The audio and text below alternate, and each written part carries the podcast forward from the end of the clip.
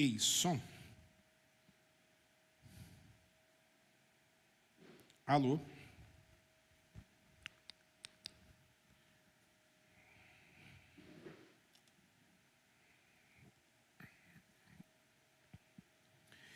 Muito bem, estamos ao vivo para todo o Brasil através da rede mundial de computadores. Está escuro aqui, né? Está escuro aí? Eu apaguei essa aqui por causa daquele ali, mas acende lá para mim, Júlia.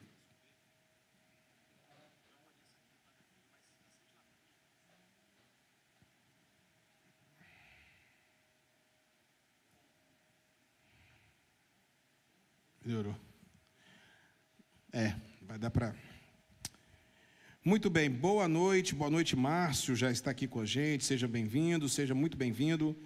Obrigado, pessoal.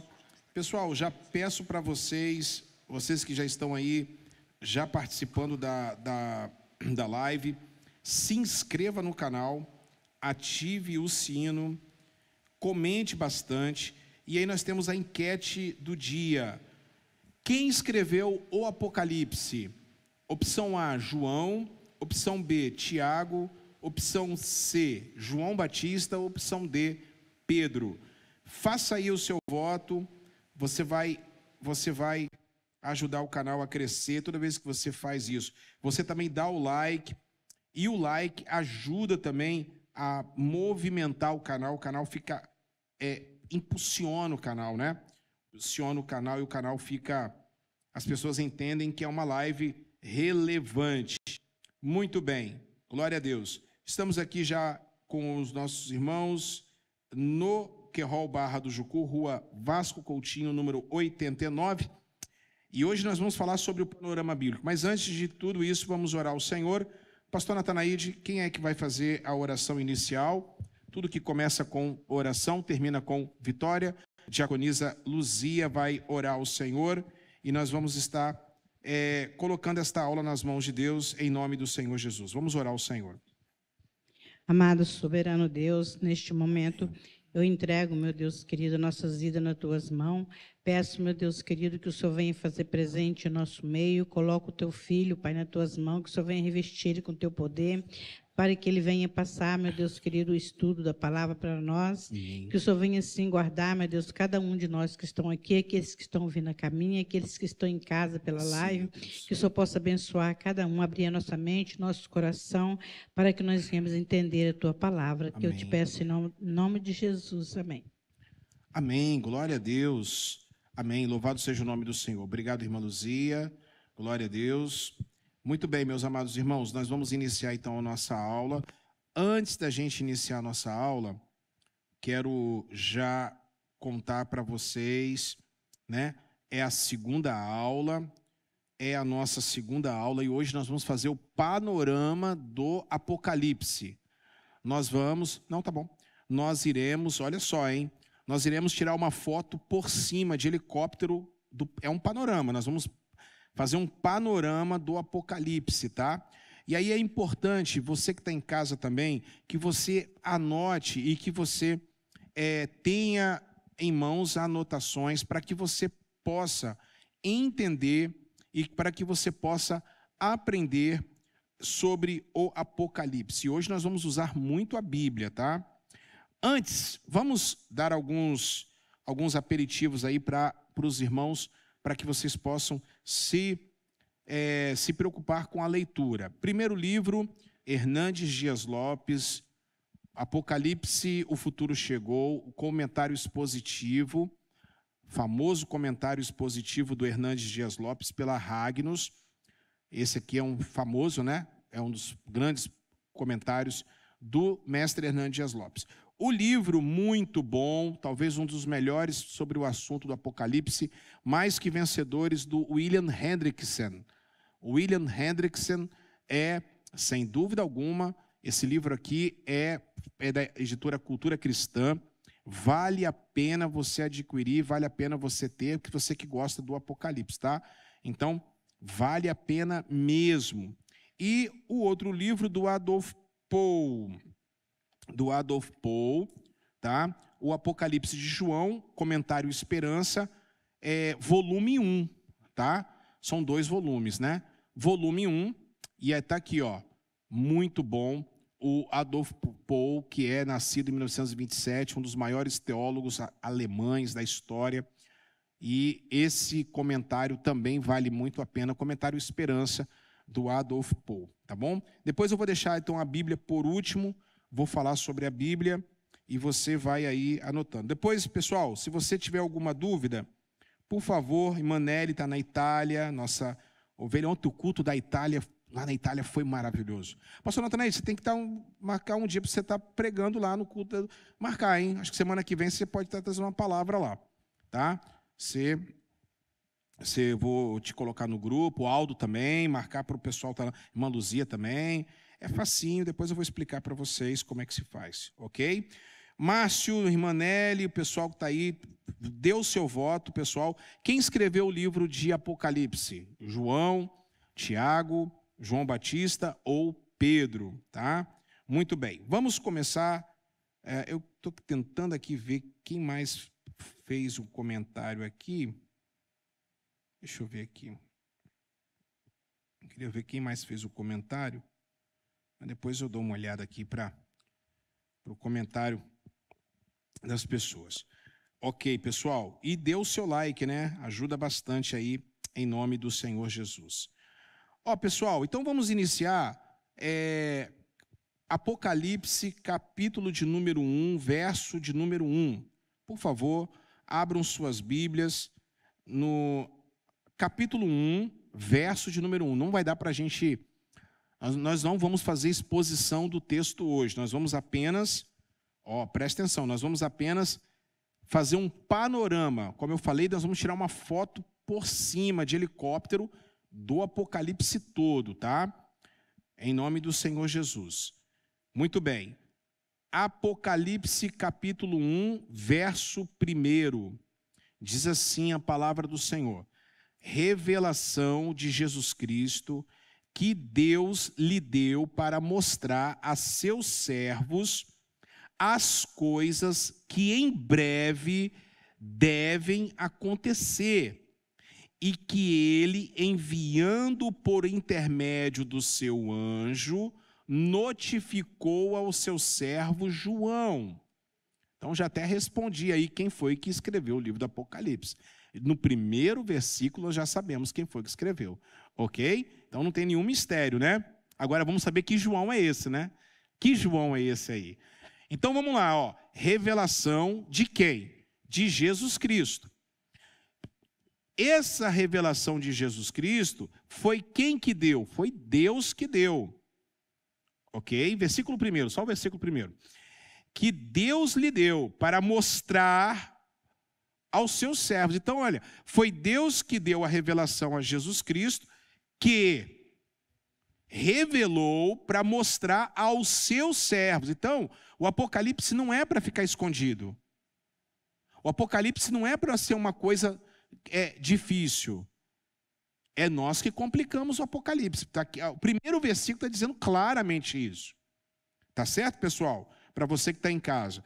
Então, o Apocalipse não é para ser um livro é, de difícil é, é acesso. Pelo contrário, é para mostrar aos seus servos que notificou, que passou para o anjo, e o anjo notificou a João. João tinha que escrever essas coisas, porque as coisas que em breve devem acontecer. Olha, devem.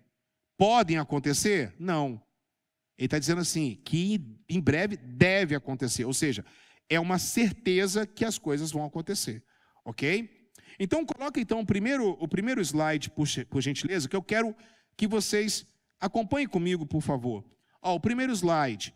O livro é um livro estranho. Quando é, o estudioso do Novo Testamento embarca no estudo do Apocalipse, ele se sente projetado a um, a um mundo novo e diferente. O Apocalipse, pessoal, não é apenas diferente, mas de maneira manifesta. É difícil para a mente moderna. Presta atenção, hein? O Apocalipse é difícil para uma mente moderna. O resultado é que muitas vezes foi abandonado como ininteligível e se converteu no campo de jogos dos excêntricos, os excêntricos religiosos, que o usam para desenhar mapas celestiais do que está por vir, ou que encontram nele evidência em apoio de suas próprias raridades. Então, olha só, nesse primeiro comentário que eu quero falar com vocês, escute bem isso. O Apocalipse, ele é um livro que não é para ser decifrado, principalmente o que está acontecendo agora. Mas é um livro que a gente precisa acompanhar toda a história, ok? Só que o que, que acontece? Ao longo do tempo, esse livro se transformou, o livro do Apocalipse, uma espécie, sabe de quê? De, de uma certa. É, de uma certa. um mecanismo para os charlatões. Então, muitos charlatões, eles fizeram muitas atrocidades, inventaram muitas bobagens, e hoje você tem aí a cabeça às vezes meio confusa por causa do Apocalipse, por causa desses caras. Tá certo? Coloca o segundo slide, por favor, para a gente poder continuar. Interessante, né, Júnior? É exatamente isso. É a literatura do Apocalipse. Qual é a literatura apocalíptica, pastor Tiago? Em qualquer estudo do Apocalipse, Heber, devemos começar lembrando de um fato básico e essencial. Mesmo quando o Apocalipse é o único no Novo Testamento, é, entretanto, o representante neotestamentário, ou seja, do Novo Testamento, do tipo de literatura que era mais comum no período entre os dois testamentos. O título deste livro em grego é Apocalipsis, como eu já falei para vocês. Entre o Antigo e o Novo Testamento, cresceu uma grande massa do que se denominou literatura apocalíptica. Essa literatura foi o produto e resultado de uma esperança invencível e indestrutível. Ok? Então, o Apocalipse, ele tem uma maneira única de, de se escrever. Vou dar um exemplo para vocês. Você vai observar muito ao longo das nossas aulas, você que está em casa, você vai observar muito o seguinte: Caedon, eu vi, eu ouvi, eu vi, eu ouvi. Lá no grego é caeido, caeido, caeido. Por quê? Porque é uma é algo que é passado para a pessoa, a pessoa tem que escrever, tá? O profeta, vocês vão ver que o profeta, ele fala ele recebe a mensagem de Deus, Ezequiel, Isaías, todos eles, eles recebem a mensagem e eles falam. O Apocalipse não. O Apocalipse, ele recebe e ele tem que escrever essa mensagem.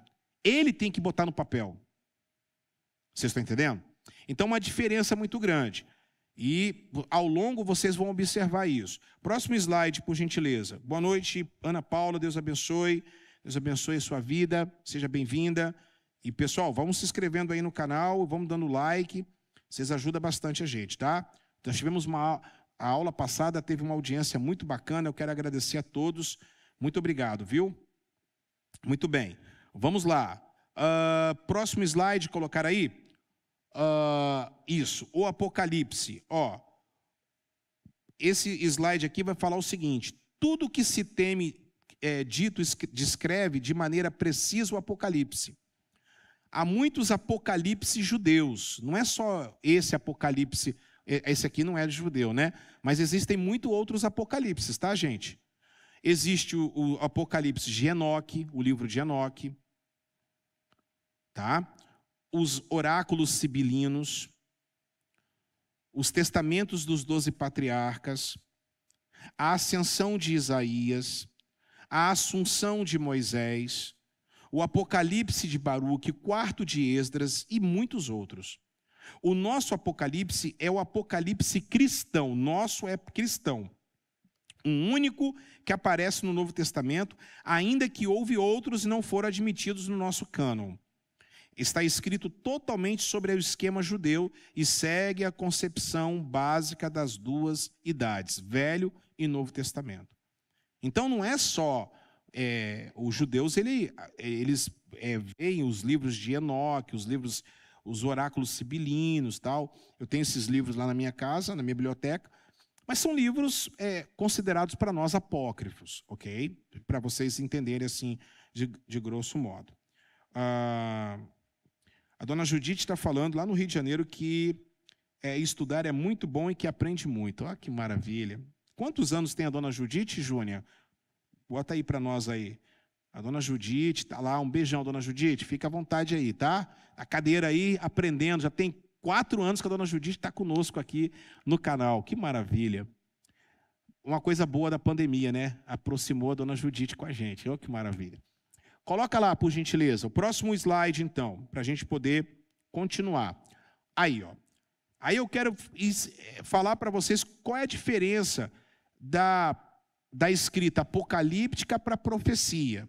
Tá? Umas diferenças, claro que tem mais, mas são algumas diferenças. A apocalíptica, como profecia, se ocupam de eventos que acontecerão e, qual, e a profecia, qual é as, a diferença entre elas? Primeiro, o profeta pensava em termos deste mundo. Sua mensagem em geral era uma reclamação por justiça, na área econômica, social, política. Sua mensagem sempre era um chamado aos homens que obedecessem a Deus e servissem neste mundo. Então, o, o, o profeta, irmãos, o profeta, você não vai ver um profeta, alguém que bate de frente ele vai bater de frente contra o Lula, ele vai bater de frente contra o Bolsonaro, ele vai bater de frente contra, é, contra o pecado, ele vai bater de frente contra a justiça social, ele fala, ele abre a boca. Aí você vai ver algumas pessoas que são meio polêmicas, são polêmicas nas redes sociais, são polêmicas nas suas pregações, é porque é a característica do cara. Vocês estão entendendo? É a característica do cara. Amanhã eu vou fazer um vídeo sobre a, a treta entre o André Valadão e o, a Igreja Adventista, que o André Valadão chamou. Cara, o André Valadão, ele está ganhando muito meu conceito. Por quê? Porque muitas coisas o André Valadão está tendo coragem de chegar a público para falar. Eu não, eu não, não, esperava que o André Valadão fosse, eu não esperava que o André Valadão fosse tivesse esse esse essa pegada. Você já reparou? O André Valadão falou uma coisa, Hebe, que o Hernandes Lopes já falou, que o Augusto Nicodemo já falou, que o César Cavalcante já falou, a mesma coisa, só que só deu problema com o André Valadão. Por quê? É porque é a característica do cara, vocês estão entendendo? O cara é polêmico mesmo. Pode falar. Pega, pega o microfone aí para você ouvir a voz, sua voz bonita, quase ninguém te ouve. Assim. hum. Pode falar. Por exemplo, as pessoas ficam tipo assim, né? Falando, é, primeiro, boa noite para todos, a paz, pessoal que está aqui na, na, comunidade, em casa. É, fica falando, ah, até eu mesmo já é, pensei isso, né? Ah, não há necessidade do cara falar isso, não sei o quê, em rede, né? Assim, falar, porque o cara não vai pregar o evangelho e tal. Aí as pessoas falam, ah, mas Jesus não, não se intrometia, não falava esse tipo de coisa. Tá bom. É... Jesus ele não falava, mas Jesus tinha as pessoas que falavam. Sim. Entende? Não, Jesus também falava também. É, tipo assim, né? Ele falava de uma forma diferente, mas, exemplo, tinha outros que falavam, igual Pedro chegava e falava meio rasgado. Então, eu acho que tem que ter mesmo os caras igual o André Valadão para chegar e bater mesmo e acabou, entendeu? Olha, Sem, o... sim, né? Ó, eu vou falar amanhã, o André Valadão não falou nada demais, tá? Ele só falou o que perguntaram para ele e ele deu provas. E, para mim, ele não, ele não falou nada demais, ele falou a verdade. Ele falou a verdade. Claro que amanhã eu vou explicar. O problema, o problema do. Já falei que o problema do André Valadão é que ele quer ficar respondendo essas, essas, essas perguntas complexas, dessas caixinhas de, de, de Instagram, com, meia, com meio minuto, negócio de TikTok. Esse negócio de TikTok é uma imbecilidade que bota a pessoa num minuto só ali. Cara, não tem condições. Eu não vou me prestar um serviço desse, de falar uma coisa tão complexa, enfim. Mas é isso aí. E Jesus também bateu de frente, ou não? João Batista bateu. Estava assistindo The Chosen esses dias, e o João Batista, né, primo de Jesus, chegou até Jesus e falou assim: Eu vou lá no. Eu vou lá em Herodes. Aí Jesus falou assim: você vai lá fazer o quê? Eu vou botar o dedo na cara dele, porque ele tá, ele largou a mulher e vai ficar com a outra. Eu vou falar, você sabe que eu sou doido mesmo? Ele fala, É claro que não foi assim. Foi uma coisa americanizada lá do Detioso, mas foi muito legal. Jesus baixou a cabeça, não falou nada, porque Jesus já sabe que ele ia morrer. Jesus já sabe que ele ia morrer. Mas João Batista era profeta. E o profeta, ele tem que bater de frente. É o caso do profeta. Amós bateu de frente, Ageu bateu de frente, Malaquias bateu de frente. Todos esses profetas, gente, bateram de frente. Neemias não foi profeta, não bateu de frente com o rei Artaxerxes. Não bateu de frente, ele usou outra estratégia, porque ele não era profeta. O profeta não tem compromisso com denominação, não tem compromisso com, é, com gente eclesiástica. O cara bota o dedo na cara e fala mesmo e acabou.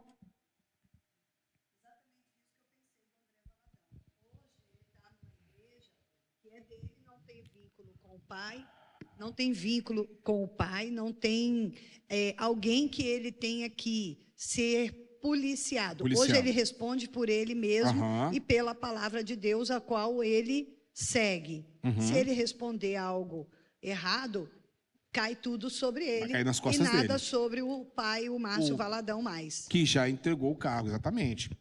Ok? Mas a aula não é sobre André Valadão, né? Vamos continuar. Beleza? Coloca lá, meninos. É, continua. Qual... Não, não, não. Deixa aí. Deixa aí. Não, não, não. Volta lá, volta lá, volta lá. Volta lá, poxa. É isso aí. Ó, qual é, a, então, a diferença entre a, a, a profeta, o profeta e o apocalíptico? Olha lá, ó.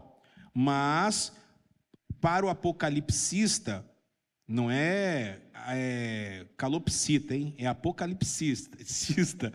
O mundo estava mais além de toda possibilidade de remendo. Estava totalmente entregue ao mal e dominava o mal. O apocalipticista cria na dissolução do mundo, tá? Não em sua reforma. Isso aqui peguei do, do William Barclay. O William Barclay ele fez essa, essa, essa divisão muito bem feita. O William Barclay é um grande, foi um grande homem de Deus, grande expositor da palavra, e a gente aprende muito com ele. Segundo, a mensagem dos profetas era falada, como eu falei para vocês. Era comunicada de boca ao ouvido. Assim diz o Senhor. Assim diz o Senhor. É assim que era tá? O profeta enfrentava aos homens uma mensagem da parte de Deus, assumindo pos, é, pessoalmente a responsabilidade da situação. Já a mensagem do, apoca, do apocalipticista, entregue de forma escrita. Ele tinha que escrever. Daniel, João, os dois que estão contidos na Bíblia. Ok, pessoal? Coloca lá, pode colocar. Ah, vamos lá, o pessoal que está participando, pastor Paulo apenas de São Paulo. Irmã Judite tem 91 anos, cara. Rapaz, Deus abençoe, irmã Judite. Continue assim, viu? Continue aí. Obrigado, pastor Paulo. Obrigado pelo carinho. Te amo, meu querido. Concordo sobre o André Valadão. Ele falou tudo que, do que todo mundo fala. Perfeito. É exatamente o que eu falei. Ele não falou nada. Ele não foi faltou com respeito. Ele não tratou com respeito os irmãos adventistas. Não tratou. Ele só respondeu e ele foi cirúrgico. O outro, o Rodrigo Silva, é que falou um montão de bobagem que amanhã eu quero comentar com vocês. Tá bom? Obrigado, meu amigão. Boa noite, Ana Clis. Seja bem-vinda. Pessoal, não esqueça de dar o like. Ajuda a gente. Canal pequeno, mas vai crescendo aí a cada dia que passa, em nome do Senhor Jesus. Muito obrigado. Deus abençoe, tá? Próximo slide, por favor, que daqui a pouquinho eu quero fazer o panorama. Vou tirar a foto por helicóptero, por drone. Nós vamos fazer o drone. Heber, é 400 reais pra, na ANAC. Perguntei para o Fabrício, para tirar a licença. Tem que fazer prova, igual da, da carteira de motorista. Depois eu vou te explicar. Por que as pessoas não gostam de ler o Apocalipse? Por quê, Tiago? Como é que é o seu nome, jovem? Seu nome? Pode falar. Hã? Adriele. Adriele, por que, que as pessoas não gostam de ler Apocalipse? Por duas coisas, Andresa. As pessoas não gostam de ler Apocalipse. Primeiro, porque acredita ser um livro relacionado à tragédia. Você pode reparar, caiu uma chuva não sei aonde, um cenário apocalíptico. Os repórteres falam dessa forma, não é? Um cenário apocalíptico. Aquilo ali bate na sua cabeça, aquilo ali vem na sua cabeça e você começa a ter medo. Porque tudo que está relacionado à tragédia está relacionado ao livro de Apocalipse. Mentira. Mentira. Isso é uma mentira. As pessoas ficam com medo de ler, por quê? Porque acha que está tudo relacionado à tragédia. Mentira. Isso é uma coisa até diabólica para colocar tudo que está mal. É igual aqueles profetas de meia pataca que vem na igreja, que tudo ele revela, tem uma coisa aí que está. É. Em tudo que ele profetiza ou ele revela é morte, é, é, é, fulano que vai decepar a cabeça de fulano, de cicrano, que vai cair de moto, vai ter um acidente de carro. Você já reparou isso? Só tragédia. Tenta. Aí. Em só tragédia, só miséria. Isso está errado. Apocalipse não é isso, gente. Eu garanto para você que vocês vão ler, não é. Pode parecer um cenário meio estranho, com as figuras, mas é, uma, é um livro, como eu já falei, é, alegórico. Então ele tem que escrever algumas coisas, por isso que você tem essa imagem. Agora, tudo que acontece de errado, cenário apocalíptico, uma devastação, uma fome, um cenário. Aí essa palavra vai entrando na sua cabeça, vai entrando na sua cabeça, lembrando que Apocalipse não é tragédia, Apocalipse é revelação, não tem nada a ver com tragédia. Fala, pastor. Ei, ei. Aí você, porque você desligou aí. Vai, pode falar. Pode falar. Não. Vai, fala aí. Fala aí que eu transmito a.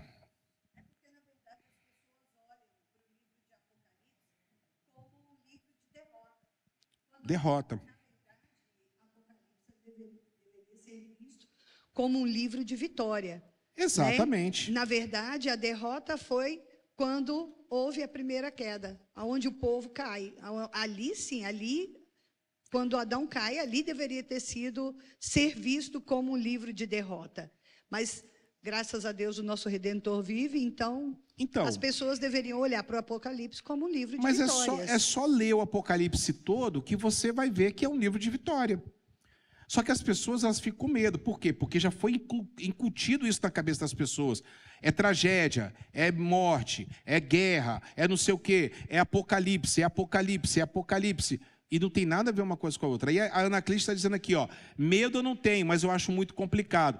Também, esse é o segundo ponto, lá. Acham que é um livro muito complicado. Por quê? Por que é um livro muito complicado? Porque você, infelizmente, aprendeu de uma forma complicada você realmente aprendeu de uma forma complicada. Mas como eu disse na aula passada, nós estamos, nós estamos é, conseguindo ter um, um, um, crescimento, uma maturidade. É, bons homens de Deus estão aí pregando, né? Agora vamos falar sobre então o Apocalipse em fi. O que, que nós vamos estudar? Duas coisas são importantes para que nós possamos aprender. Primeiro, a lente de como você lê o Apocalipse e os pilares e os pilares do Apocalipse. O que, que é isso, pastor? A lente. Então, primeiramente aqui eu quero falar para vocês sobre a lente. A lente tem várias interpretações.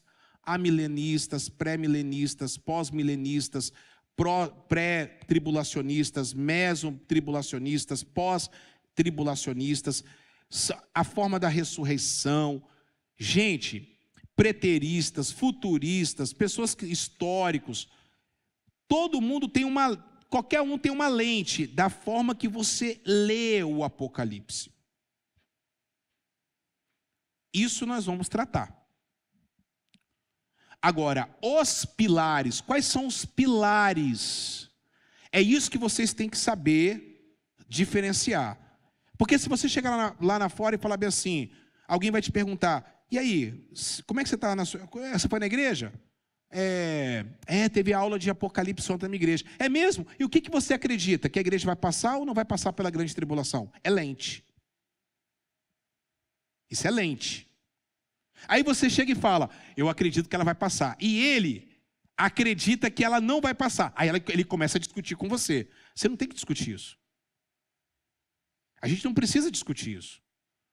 Até porque as pessoas muitas vezes elas discutem que a igreja não vai passar porque ela aprendeu com outras pessoas e ela não vai ler na Bíblia.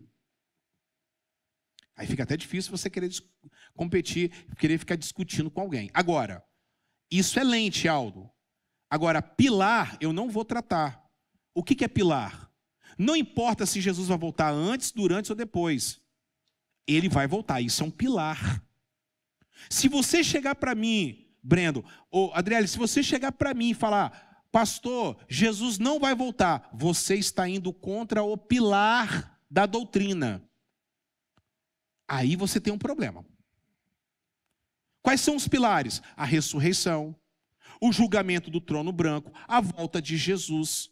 Isso são pilares que nós não podemos tirar. Os adventistas vão pensar, Jesus tem que voltar, isso aí é o pilar. Se eles falarem assim, falar, o batista, ou presbiteriano, ou quadrangular, ou assembleiano, ou maranata, se chegar para mim e falar assim, não, eu não acredito que nós teremos um julgamento. Aí eu falei, então você tem algum problema, irmão. Se tirou o pilar da sua fé, o pilar da Bíblia. Aí você não pode.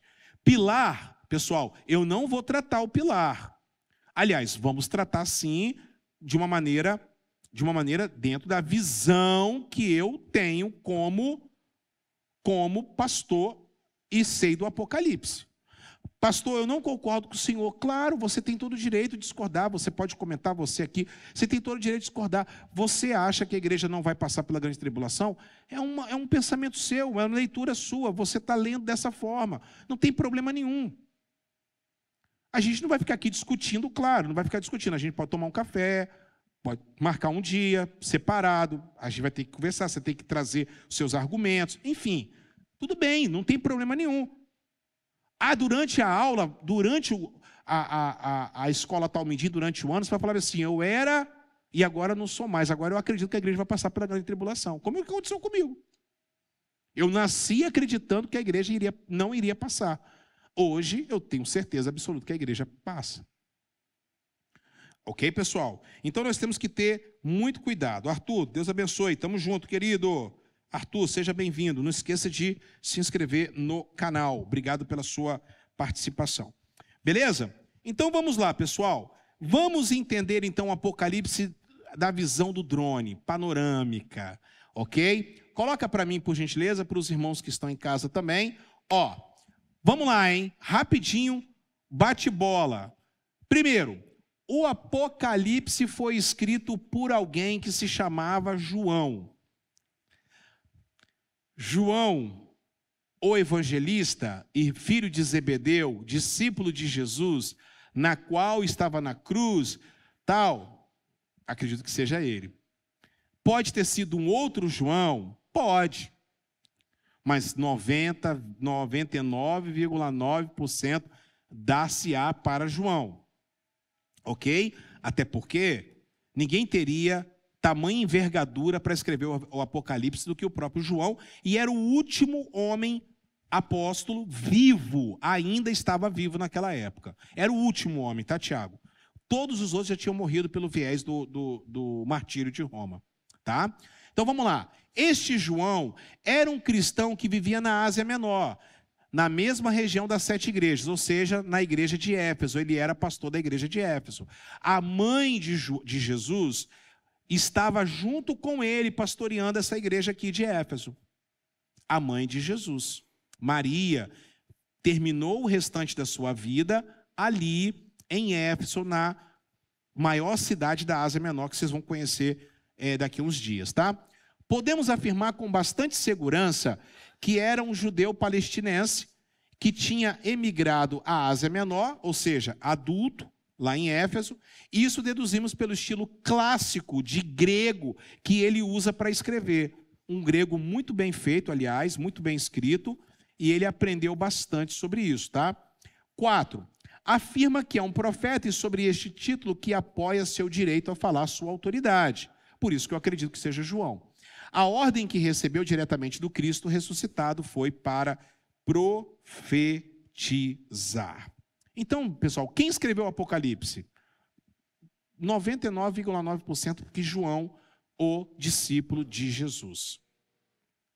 Ok? O João, tá? João, irmão de Tiago, filho de Zebedeu, pescador, junto com Pedro, ok? Aquele que se inclinou no peito de Jesus, esse mesmo, tá? Que provavelmente era primo de Jesus. Era, ele era primo de Jesus, tá? Provavelmente primo de Jesus. Coloca lá, próximo, próximo, claro. Propósito. Propósito, tema e data do Apocalipse. No geral, o propósito do livro do Apocalipse é confortar a igreja militante na luta contra as forças do mal. O tema é a vitória de Cristo e de sua igreja sobre o dragão e seus seguidores. O Apocalipse foi endereçado às sete igrejas da Ásia Menor. Então, olha, aqui você tem um problema. Aqui você tem um problema. Se você está pensando que o Apocalipse foi escrito, que João começou a escrever, ó, presta atenção aqui, ó. João começou a escrever o Apocalipse. Adolf Hitler, Macron, Príncipe Harry, Rainha Elizabeth, Guerra do Iraque. Se você está achando que foi dessa forma que ele escreveu, você, você vai ter problema. O Apocalipse foi escrito para a igreja da Ásia, as igrejas da Ásia Menor, que, claro, pode ser lido por todos, porque está escrito lá em no Apocalipse 1,3. Todos devem ler o Apocalipse. Só que a carta do Apocalipse, que é uma carta, foi endereçada para sete igrejas da Ásia Menor. Éfeso, Esmirna, Sardes, Tiatira, Pérgamo, Sardes, Tiatira, Filadélfia e Laodiceia. Não foi escrito ele pensando, ele teve a visão de no fulano de tal, de Bertrando de tal, não. Esse é o grande problema. É claro que isso vai desencadear agora, claro que vai, evidente que vai. Mas não foi, Áureo, não foi escrito dessa forma. Porque se você ficar parando assim, aí você vai falar, não, porque ele. É, porque agora, tá vendo aqui? Aí todo dia que aparece uma pessoa, é por isso que aí é por isso que tem que tomar cuidado. Ó, vocês são novos aqui, ó. É, Estados Unidos, Ronald Reagan era o anticristo. Aí tinha o Mikhail, Mikhail Gorbachev, que morreu agora há pouco tempo. O Mikhail Gorbachev era o cara que criou a perestroika, que era da, da União Soviética. Ele tinha uma mancha aqui, depois vocês dão uma olhada no Google lá, ele tinha uma mancha aqui na cabeça dele aqui, ó. Eles falavam que era a marca da besta. Eu quando eu era criança, quando eu era jovem, lá na década de 80, 90, eu ouvi muito isso, que aquilo ali era a marca da besta. Saiu Ronald Reagan, entrou George Bush, o pai. O pai era o anticristo, porque ele declarou guerra ao Iraque. Saiu George Bush, veio Bill Clinton. Bill Clinton era o anticristo. Porque o nome de Bill Clinton dava 666, os caras queriam tudo. Eu já ouvi falar que o Diners Club, que o American Express, que o Visa, que o Mastercard, o cartão de crédito era a marca da besta. Eu já ouvi falar que a vacina do Covid-19 é a marca da besta. Eu ouvi falar que o, QR Code é a marca da besta. Que o código de barra, vocês estão lembrados que o código barra tinha um código barra se você fazia a soma de tudo, a meia, meia, meia. Os caras criavam cada coisa, gente. É aquele pessoal retardado que ficava virando disco ao contrário. Não tem aquele pessoal retardado que fica virando disco ao contrário. Ficava virando disco ao contrário. Esses dias aí o cara falou que quem dirige o Uber é tá endemoniado, porque Uber de trás para frente é rebu. Eu não tenho paciência para um negócio desse, irmãos. A cada dia que passa, crente é pior a situação. O crente piora a situação. Então, por quê? Porque está escrito lá no Apocalipse. Não está escrito no Apocalipse isso. Vamos lá. O Apocalipse foi endereçado lá e duas hipóteses para a data. Ou foi escrito em 69 depois de Cristo, ou 95 ou 96 depois de Cristo. Aí nós vamos ver. Se for 69, pessoal, se for 69, é porque ele está baseado que quem era o anticristo era Nero. E depois nós vamos ver lá em Apocalipse 13, Neros revivos, que quer dizer Nero revive. Depois eu vou explicar o que, que aconteceu, tá? Muito bem, coloca aí. Vamos lá. Vamos lá, hein? Ah, que legal. Então, tá vendo aqui esse livro aqui que eu mostrei para vocês? Ó, do William Hendrickson. Esse cara, ele faz um comentário e ele faz um programa sobre o Apocalipse, o, o Wilson, que não é que eu concordo com o William Hendrickson, não, presta atenção, não é um livro linear. Você começa aqui, ó, pessoal, você começa aqui e começa a andar, começa a andar, mas numa linha reta, até chegar ao ponto final. Não é assim. O livro de Apocalipse são sete sessões paralelas e progressivas que eu quero mostrar para vocês. Que eu concordo com William Hendricks no livro Mais Que Vencedores, pela editora Cultura Cristã. Vale a pena. Ah, deixa eu mostrar também a Bíblia, então. A Bíblia de hoje é a Bíblia de estudo LTT, literal do texto tradicional. Aqui você vai ver muita coisa bacana do texto original do grego, do hebraico. Essa Bíblia, ela é formidável, tá? A Bíblia LTT, literal do texto tradicional. Depois eu vou ler uma passagem dela para você ver como ela é diferente. Então, olha aqui, pessoal, para você que está em casa. William, William Hendrickson, ele vai falar o seguinte, resumindo tudo. No capítulo 1 ao capítulo 11, divide o, o, o, divide o livro, tá? Do 1 ao 11, o conflito entre os homens, ou seja, entre os crentes e o mundo. No capítulo 12 ao 22, nós vamos ver então o ataque do quarteto do mal. Que ataque é esse? Que quarteto do mal é esse? O dragão, o anticristo, o falso profeta e a Babilônia, que é a falsa religião, que vocês vão entender daqui a pouquinho. Ok? Beleza? Tá difícil, né, hoje? Esse som aí tá muito bem. Alguma dúvida aí, pessoal, para a gente poder continuar a nossa, nossa aula? Alguma dúvida? Alguém quer fazer uma pergunta? Alguém quer fazer uma pergunta? Paulo, é, pura verdade, pastor, muitos religiosos pegam as escrituras e aplicam aos políticos. Muito bem, muito bem. Então, não posso usar o esmalte Rebu. Tem isso também? Esmalte Rebu? Não pode, não pode. É pecado. Pecado. Como também não pode usar o Uber. Andréia Lopes, muita informação importante. Obrigado, Andréia. Deus abençoe. Obrigado por estar aqui conosco, tá bom? Pessoal, se inscreva aí no canal, ative o sininho, tá? Dê o like. O like é importante. Muito obrigado pelos likes que vocês estão dando. Muito obrigado mesmo, tá? Isso ajuda bastante aí.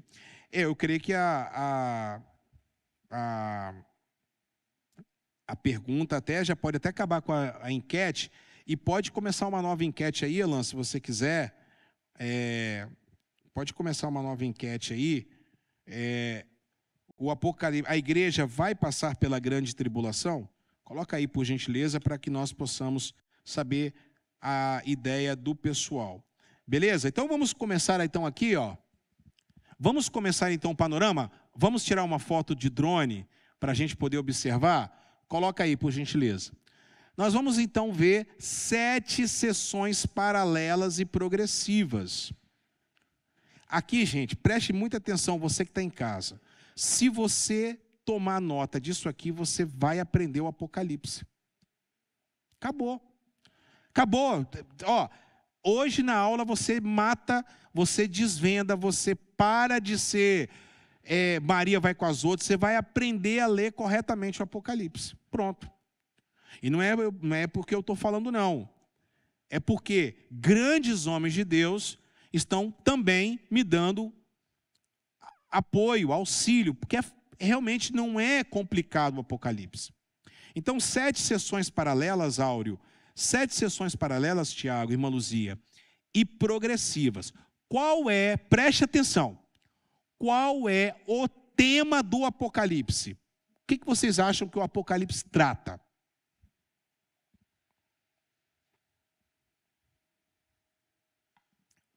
Vamos lá, gente.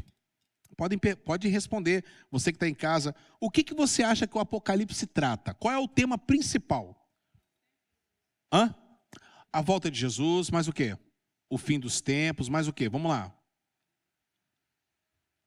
Vamos lá, quero ouvir todos. o que vai acontecer no futuro. Tá, vamos lá. Mais o quê? E aí, o que vocês acham? Bruna está aqui. Bruna, paz, querida. Deus abençoe. Vai deixando o like aí, vai dando o coraçãozinho. Pessoal, tá vendo esse coraçãozinho aí, pessoal? Manda para nós aí que a gente. O YouTube ajuda aí. O que, você acha, Tiago? Adriélio, o que, que você acha, irmã Luzia? O que, que o Apocalipse trata? Qual é o tema principal do Apocalipse, Breno? Que, que você acredita? E aí? Rayane. Pastor Natanaide acertou. A volta de Jesus. O resto é resto. E eu vou provar para vocês. Nas sete sessões paralelas, todas elas estão falando sobre a volta de Jesus.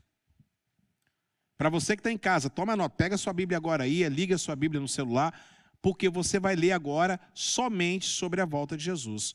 Coloque então a primeira, o primeiro paralelo, por gentileza, a primeira sessão, por gentileza, a volta de Jesus. Bruna aqui acertou. Parabéns, Bruna. A volta de Jesus. Ok. Então vamos lá. Coloca aí, meninos. Ah lá, não, não, pode deixar aí, pode deixar aí. Vamos lá então. Vamos para você gravar. Primeira sessão, do capítulo 1, coloca lá para o pessoal de casa. Do capítulo 1 ao capítulo 3, os sete candeeiros. Número 2. Do capítulo 4 ao capítulo 7, os sete selos. Terceira sessão, do capítulo 8 ao capítulo 11, as sete trombetas. Quarta sessão, do capítulo 12 ao capítulo 14, panorama bíblico, o quarteto do mal. Vamos falar sobre o diabo, o anticristo, o falso profeta e a Babilônia. Quinta sessão, do capítulo 15 ao 16, a derrota do quarteto do mal. A, perdão, as sete taças. Sexta sessão, do 17 ao 19, a derrota do quarteto do mal. E a última sessão, do capítulo 20 ao 22, o reinado de Cristo. Então, estas são as sete sessões. Vocês vão reparar que no Apocalipse são sete taças, sete trombetas, sete selos, né? Sete coisas novas, sete espíritos de Deus. Vocês vão reparar várias, vocês vão reparar vários números sete, porque o sete é o número da perfeição. Coloca para mim então, por gentileza, a primeira. Coloca para mim, ainda está chiando aí, hein, Elan? Tenta ver se consegue aí, é, chiando. Qualquer coisa desliga ali, ó. não tem como desligar não? Acho que é ele que está tá chiando aí. Pessoal, vocês estão ouvindo bem aí em casa? Tá tudo beleza? Dá um joia para a gente aí. Então, estamos tendo um probleminha aqui, mas aí já já deu uma melhorada. Muito bem. Vamos então à primeira sessão, Áureo. Vamos à primeira sessão, pessoal. Vamos entender do capítulo 1 ao capítulo de número 3, os sete candeeiros. O que são os sete candeeiros? Hebe, Vai lá no escritório, pega lá o, o, o menorá que está ali, por gentileza, para vocês entenderem. Esqueci de pegar o menorá. Ó, os sete candeeiros está do capítulo 1 até o capítulo de número 3, que vai falar sobre as sete taças, a, perdão, as sete igrejas do Apocalipse, que eu quero falar para vocês. Olha só o que o versículo de número 7 está dizendo. Por favor, pega o microfone, Jéssica, leia para todos nós, por gentileza, para que sua voz saia bonita na live. Glória a Deus. Vamos lá. O som está muito bom para o pessoal. Obrigado, pessoal. Tudo ok no áudio, beleza. Ô, Jonathan, beleza, show de bola. É, isso, traz aqui para mim. Jéssica, leia, por favor. Eis que ele vem com as nuvens, e todo olho verá, até mesmo aquele que os traspassaram, e todos os povos da terra se lamentarão por causa dele. Assim será. Amém. Jonathan, preste atenção, pastor Natanaide, preste atenção. Brendo, preste atenção. Este é o versículo que vai tratar sobre o quê? Sobre a volta de Jesus. Eis que ele vem com as nuvens, e todo olho verá até mesmo aqueles que os transpassaram. Quem foi que transpassou Jesus? Quem? Os judeus. Sim. Os judeus, eles vão ter que ver Jesus. Olha, até aqueles que os transpassaram, os judeus. E todos os povos da terra se lamentarão. Aqui, irmãos, não está falando de juízo, aqui está falando sobre a volta de Jesus. Por quê? Porque é um final, é o primeiro final que ele vai escrever de uma maneira bem simples. Só que também ele vai falar sobre as sete igrejas: Éfeso, Esmirna, é, Sardes, Pérgamo, Pérgamo, Sardes, Tiatira, Filadélfia, Laodiceia, que é representada por esse menorá aqui, ó. Um, dois, três, quatro, cinco, seis, sete. Jesus é o menorá. Tá vendo aqui? Jesus é o menorá. Coloca, coloca para cá, meninos, para poder o pessoal de casa é, ver. Volta para cá. Ó, Jesus é a estrutura do menorá. Aqui são as igrejas, ó, são as igrejas. A tacinha aqui é a igreja, tá vendo aqui? E aqui coloca o azeite e tem o fogo. Quem é o fogo e o azeite? O Espírito Santo de Deus. Muito bem. Jesus, entendeu, pessoal? Isso aqui é um arquétipo. Isso aqui é apenas para você entender, igual a Arca da Aliança. Você olha para a Arca da Aliança, você tem que ver Jesus. Então você olha isso aqui, você vê Jesus. Jesus, ó, aqui cada bichinho desse aqui, copinho desse aqui é a igreja. Éfeso, Esmirna, Pérgamo, Sardes, Tiatira, Laodiceia, Filadélfia, Laodiceia, entendeu? Aí, até ele vai falar para a igreja de Éfeso: se você não se arrepender, eu vou te arrancar daqui, eu vou te arrancar do menorá, eu vou te arrancar do candelabro, eu vou te arrancar. Eu vou te arrancar. Então, por que, que ele está falando sobre as sete igrejas? Porque as sete igrejas representam toda a história da igreja na, em todo tempo. Eu não vou poder falar agora muito sobre as sete igrejas, pessoal. Por quê? Porque nós vamos ter a aula das sete igrejas daqui a uns dias. Mas eu quero falar para vocês, vamos lá, só quero falar para vocês sobre as sete igrejas. Igreja de Éfeso representa a igreja apostólica do ano 30 ao ano 100. A igreja de Esmirna representa a igreja perseguida, que vai do ano 101 até o ano 312, quando acontece o, o, a ascensão, a subida ao trono de Constantino. Aí nós temos aqui a igreja de Pérgamo, que é a igreja estatal, que vai de 313 a 590. Saindo da igreja de Pérgamo, nós vamos entrar na igreja de Tiatira, que é a igreja da Idade Média, a igreja que se vendeu, que se prostituiu, que foi, que ficou gigantesca o movimento do, do, do romanismo no mundo, do, do, papa, do Papa, da venda das indulgências, da, da caça às bruxas, vocês vão ler da, a Idade das Trevas, que vai de 591 a 1517, quando acontece o quê? A reforma protestante aonde vai ter a igreja de Sardes. A igreja de Sardes é a igreja da reforma protestante, que vai de 1517 a 1730. Igreja de Filadélfia, a igreja missionária. Nunca, nunca se pregou tanto o evangelho, vocês vão ver nas aulas seguintes, de 1730 a 1900. E 1900 para cá, a igreja de Laodiceia, que é a igreja apóstata, a igreja que se perdeu a igreja morna. Então está aqui as sete igrejas representadas. Pastor, isso é uma teoria. Sim, é uma teoria, mas eu creio que é muito, muito, preste atenção, é uma teoria bastante forte e interessante para que nós possamos pensar assim. Tá ok?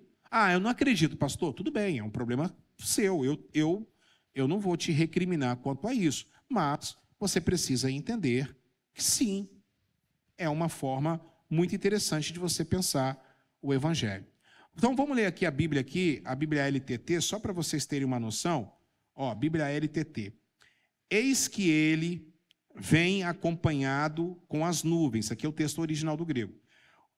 O verá todo o olho e verão aqueles que os transpassaram. Por isso que eu coloquei todos verão. Foi em cima dessa Bíblia aqui que os transpassaram, e se baterão nos peitos por pesar, por causa dele, todas as tribos da terra. Amém. Aí é o texto está no original. Então, essa Bíblia aqui, ela risca algumas palavras que não estão no original e ela dá a, o original para você. É uma Bíblia muito interessante para você que é estudante da palavra de Deus. Entendeu, pastor Paulo apenas? Entendeu, Jonathan? Entendeu, Júnia? Então, nós temos que entender aqui, Áureo, ó, nós temos que entender aqui, irmã Luzia, ó, as sete igrejas e aqui a primeiro, o primeiro versículo que vai falar da primeira sessão que vai falar sobre a volta de Jesus. Vamos à segunda sessão, por gentileza? Coloca lá para os meninos, por gentileza. São sete selos. Os sete selos, Tiago, os sete selos, preste atenção, pessoal, os sete selos começa do capítulo 4 até o capítulo 7. Aí, por que que, por que que ele vai colocar o capítulo 4 e 5? Porque depois nós vamos estudar que é o trono de Deus.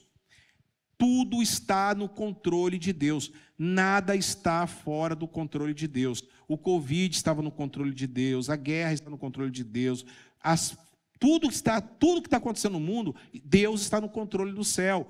João ele olha para o céu e ele, ele sobe lá no céu e ele vê, sabe o que? O trono. E alguém está sentado no trono, ou seja, alguém está ocupando o trono de comando do universo não está à deriva, a história não está à deriva. E aí ele vai falar sobre os sete selos. E os sete selos vai falar exatamente sobre o que? Sabe o que? Sobre a volta de Jesus. Vamos ler? Versículo, coloca lá, versículo 6, não, já está aqui. 6, do 12 ao 17. Vamos ler então os sete selos? Observei, quando ele abriu o sexto selo, houve um grande terremoto. O sol ficou escuro como tecido de crina negra, toda a sua lua tornou-se vermelha como sangue. Isso aqui, tudo, isso aqui é tudo alegórico, tá, gente? Tudo alegórico, tá? E as estrelas do céu caíram sobre a terra, como figos verdes caem da figueira quando sacudidos por um vento forte. Não vai cair estrela aqui no céu, não vai. Não vai. Isso aqui provavelmente pode ser demônios. Não vai cair estrela aqui na terra, não, calma. Você começa a ficar com medo, né? Ai meu Deus, vai cair estrela. O absinto, calma. O, só, o céu foi se recolhendo como enrola um pergaminho. Ó, como é que isso vai acontecer? Não tem como, né, pessoal? Aí, aí, aí, Deus vai começar a enrolar igual enrola um tapete. Não tem como, né? E todas as montanhas e ilhas foram removidas. Grave isso, hein? Todas as montanhas e ilhas foram removidas de seus lugares. Então os reis da terra, os príncipes, os generais, os ricos, os poderosos, Todos os homens, quer escravos, quer livres, esconderam-se em cavernas, entre rochas e montanhas. Eles gritavam às montanhas e às rochas: Caiu sobre nós, esconda-nos a face daquele que está sentado no trono e a ira do cordeiro. Pois chegou o grande dia da ira deles. Quem poderá suportar? O que está falando isso aqui, gente? Vocês acabaram de ler aqui. O que, que é isso aqui? A volta? A volta? Vamos ler? Coloca para mim, meninos, Mateus 24, do 29 ao 31. Por favor, é, dê o microfone para o Tiago, para ele possa ler. Mateus 24, do 29 ao 31. Ó, olha só, 24, 29 ao 31. Leia, leia, Tiago. Grave, vocês gravaram lá, sete selos? Pode ler agora, Tiago.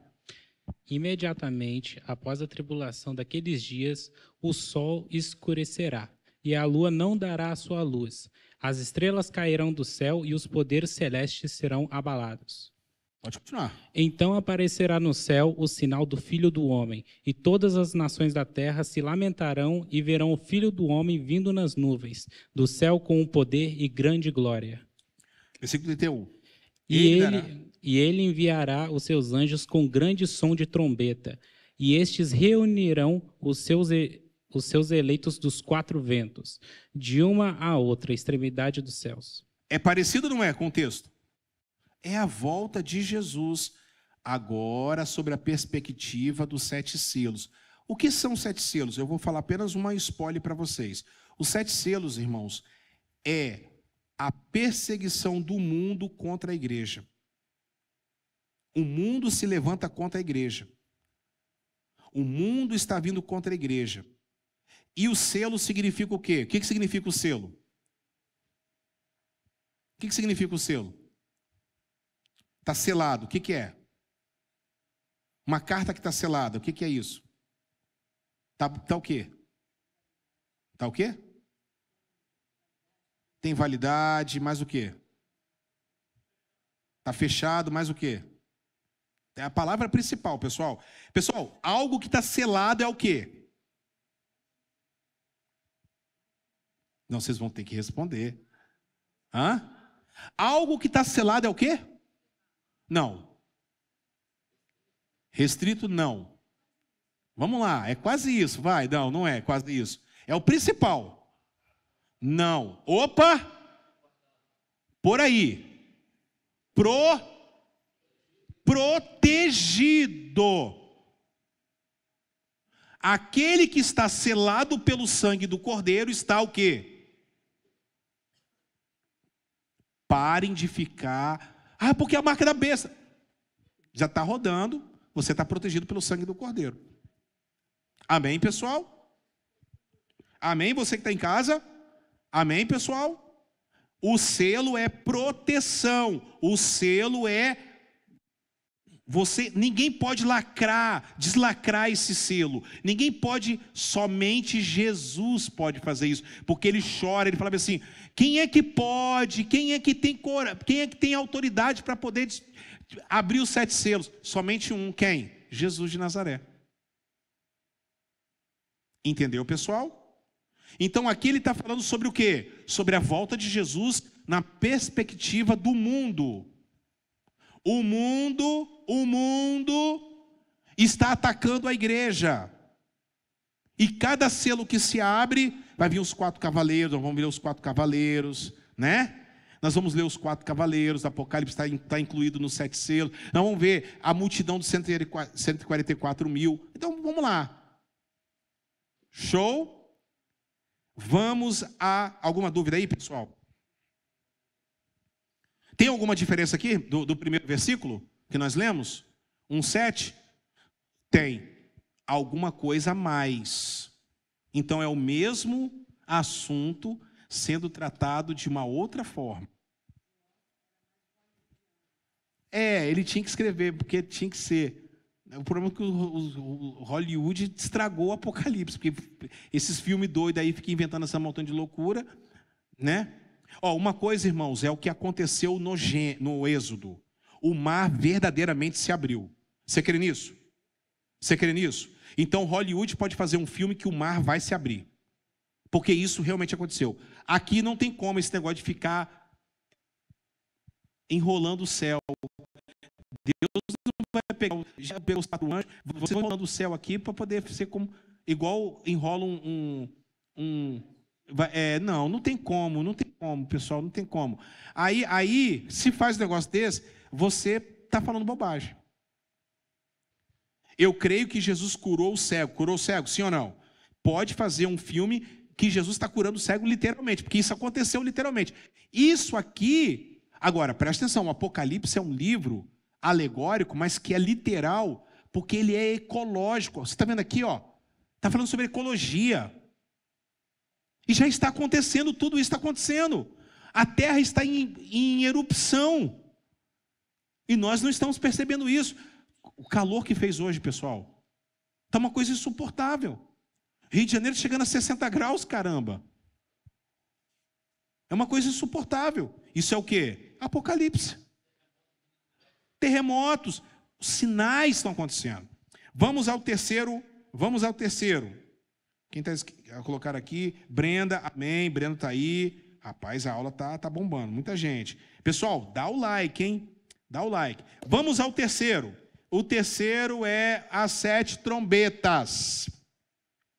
Outra coisa que o pessoal confunde tudo. Vamos ler então, do versículo 11, do 15 ao 18. Por gentileza, vamos ler? Aí vocês vão ver se é a mesma coisa do outro e do outro, Aldo. O sétimo anjo tocou a sua trombeta e houve altas vozes no céu que diziam: O reino do mundo se tornou de nosso Senhor e do seu Cristo, e ele reinará para todo sempre. Os 24 anciãos que estavam sentados em seus tronos diante de Deus prostraram sobre o seu rosto e adoraram a Deus, e dizendo: Graças te damos, Senhor Deus Todo-Poderoso, que és o que eras, porque assumiste o teu grande poder e começaste a reinar. As nações se iraram, e chegou a tua ira. Chegou o tempo de julgares os mortos, de recompensar os teus servos, os profetas, os teus santos, e o que o teme o teu nome, tantos pequenos como grandes, de destruir os que destroem a terra. Falo para vocês, isso aqui é o quê? A volta de quem? É a mesma coisa do capítulo 1 e do capítulo 6 que nós lemos. Pastor Natanês, não. É a mesma coisa agora com uma outra perspectiva. Qual é a perspectiva? Da trombeta. Vamos ler então? Por favor, é... Andreísa, pega o microfone, leia para mim. Você vai estar aqui, eles vão colocar. 1 de Coríntios, meninos, 15, 23 e 25.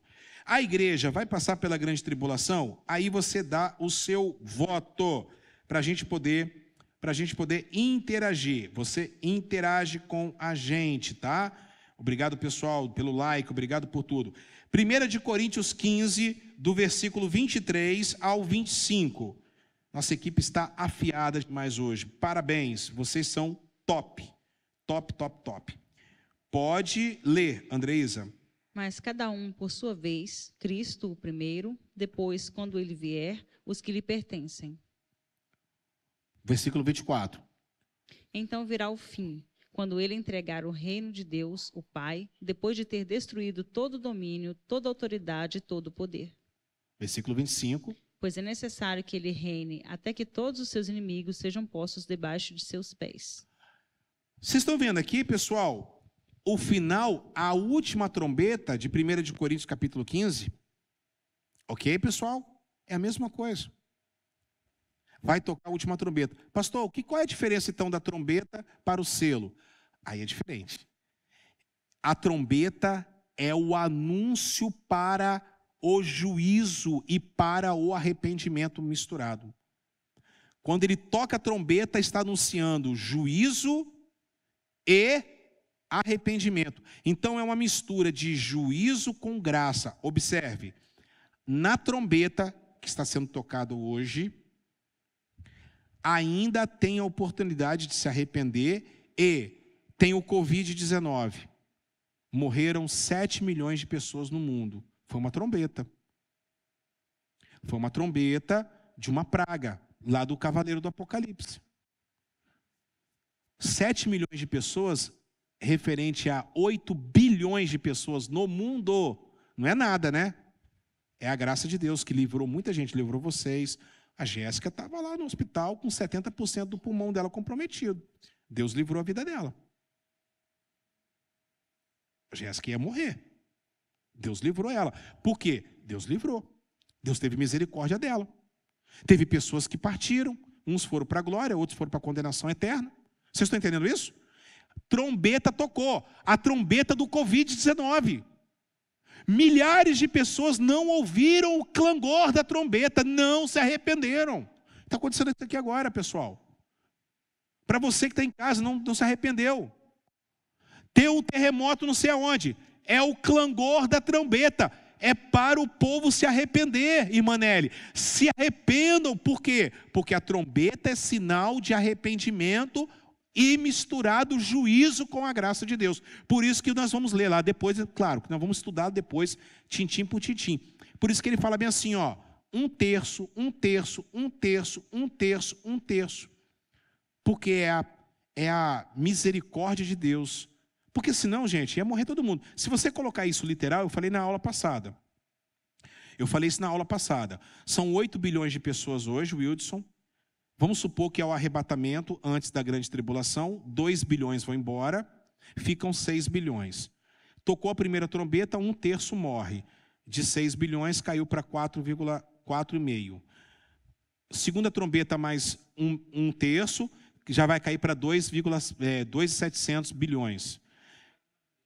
Quando chegar na sétima trombeta, na quinta trombeta não tem mais ninguém no mundo. E aí Jesus vai voltar para as moscas, vai voltar repartição pública. O mundo vai ser uma repartição pública. Não funciona. Não tem ninguém. Está vazio. Gente, vocês estão entendendo? Ok. Então, olha aqui, ó. Volta lá, por gentileza. Para você que está em casa. É só você fazer as comparações. Então, aqui. Primeiro, primeira cena. Jesus vai voltar. Apocalipse 1, 7. Segunda sessão. Jesus vai voltar. Sobre a perspectiva dos selos. Capítulo 6. Segunda, terceira, terceira cena. As sete trombetas. Jesus vai voltar. Está aqui. Está claro. Vamos para a quarta trombeta? Olhando de panorama, de drone. Quarta trombeta. Quarta trombeta. Quarta sessão. É porque é tanta coisa. Eu, a pastora saiu de casa hoje para trabalhar, eu estava estudando. Ela chegou, eu estava estudando. É o dia todo sentado, pelo amor de Deus, a cabeça já fica. O quarteto do mal. Quem era o quarteto do mal, gente? O dragão, o anticristo, o falso profeta e a Babilônia, que é a falsa religião. Preste atenção: Babilônia significa falsa religião, Nova Jerusalém significa a religião verdadeira. Ok? Babilônia representa o mal do, do Antigo Testamento, Roma significa o mal do Novo Testamento. É a marca da besta, é a adoração é adorando ao imperador. Então vamos lá, versículos 14 e 20 do capítulo 14. Olha lá, olha isso aqui. Olhei e diante de mim estava uma nuvem branca, e assentado sobre a nuvem alguém semelhante ao filho do homem. Quem é o filho do homem? Quem é o filho do homem, pessoal? Então é Jesus que está tá aí, né? Ele estava com uma coroa de ouro na cabeça e uma foice afiada na mão. Para poder fazer a foice.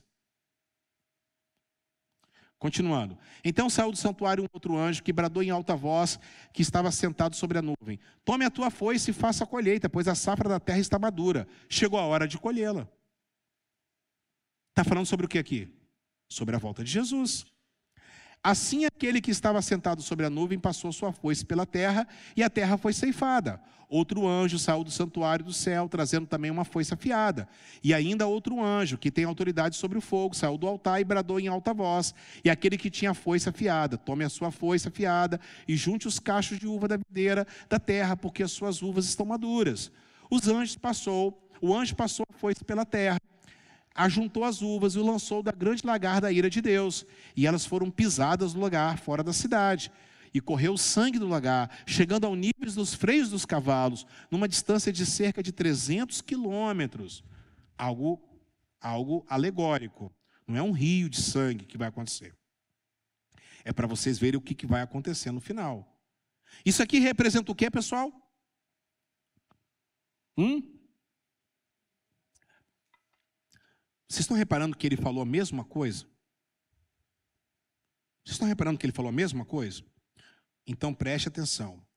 Por que, que ele faz isso? Volta para cá, pessoal.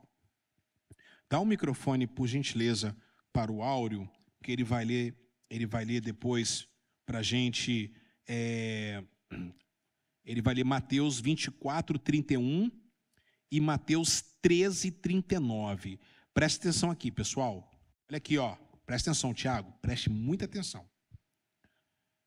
Naquela época, Wilson, Aldo, o povo era analfabeto, porque eles eram escravos e eles eram analfabetos, eles não sabiam ler. O Apocalipse era lido, por isso que tinha que ser escrito e lido na congregação. Leia na congregação, leia. Leia em Éfeso, leia em Esmirna, leia em Pérgamo, leia em Tiatira, leia em Sardes, leia em Filadélfia e leia em Laodiceia. Vocês vão passar o correio e vai passar. Tem que ler. Ao anjo da igreja de Éfeso escreve. Então ele tem que ler. Então ele vai ler, pessoal. Então ele vai, para você que está em casa, ele vai contar o final aqui. Ele vai falar o mesmo final aqui. Ele vai falar o mesmo final aqui. Ele vai falar o mesmo final aqui.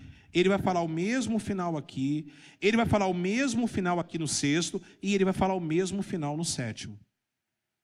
Para que você possa decorar. E é mais ou menos assim, ó. ele, para a gente poder entender hoje, lá na, na Sport TV e na ESPN Brasil, no canal é, 594 da ESPN, tem o Mosaico ESPN. Você clica nesse mosaico, você vai ver o jogo da Premier League aqui, o jogo da Copa da Itália aqui, o jogo da NFL aqui, o jogo da NBA aqui. Você tem um mosaico de várias telas acontecendo simultaneamente. Foi assim que aconteceu com João. Ele teve uma visão de várias telas, ok? Do mesmo final, contando de perspectivas diferentes a mesma coisa. Tá dando para entender, pessoal? Tá dando para entender? Melhor do que isso aqui, impossível. Aqui ele está falando sobre o fim. Falou sobre foice. Vamos abrir Mateus 24, é, 31, primeiro, leia Áureo. E ele enviará os seus anjos com grande som de trombeta, e, estes reunirão os seus eleitos dos quatro ventos, de uma a outra extremidade dos céus. Agora leia, por favor, Mateus 13, 39. Ele vai, eles vão colocar Mateus 13, 39. Vocês, ah, olha, preste atenção. É a mesma palavra. Pode ler. Ah, vai ler. Eles vão colocar aqui Mateus 13, 39. Pode ler. E o inimigo que o semeia é o diabo. A colheita é o fim da, desta era e os encarregados da colheita são os anjos. Então, vendo aqui, pessoal? É a mesma coisa, é a mesma linguagem que ele ouviu de Jesus e ele escreveu lá. É o que vai acontecer. Então, ele está falando, voltando lá para o Apocalipse, ele está falando sobre o quê? Está falando exatamente sobre a volta de Jesus. O quarteto do mal, para vocês entenderem, olha aqui, rapidinho, só para a gente poder pincelar, não vamos, poder entrar. O quarteto do mal. No capítulo 12, vai falar sobre o diabo, a antiga serpente, o dragão. Só você colocar aí na sua Bíblia. No capítulo 12 de Apocalipse, vai falar sobre o diabo. No capítulo 13, vai falar sobre o anticristo e o falso profeta. E eis que vi uma besta que, que emerge do mar, eis que vi uma besta que emerge da terra, e foi dado poder e autoridade sobre todos os povos, tal, tal, tal, tal, tal. E no versículo 14, está falando sobre a Babilônia, é o quarteto do mal. Está vendo como é? é muito bem explicadinho, como é que João explica muito bem? Aí você, é só você parar para pensar, é mesmo, no capítulo 12 é o diabo, no capítulo 13 é, é a besta e é, e é o falso profeta, e no capítulo 14 é a Babilônia. E aí você vai ver o quê? Você vai ver a volta de Jesus sendo retratada para o quarteto do mal. Vamos à quinta sessão? Rapidinho aí para a gente poder. Estamos na parte final. Para você que está em casa, estão entendendo, pessoal? Está compreensível? Obrigado pelos likes, obrigado por, pela, pela, por você estar com a gente aqui até agora. Muito obrigado. A aula está bombando. Nossa, nossa, nosso curso do Apocalipse, iniciando aqui, aqui também os irmãos estão aqui, maravilha. Quinta sessão, 15 e 16, as sete taças. Vamos ler então? Eis que venho como ladrão. Feliz aquele que permanece vigilante e conserva consigo as suas vestes, para que não ande nu e não seja vista a sua vergonha. Então, os três espíritos é, espíritos reunidos, reuniram no lugar que em hebraico é chamado de Armagedon.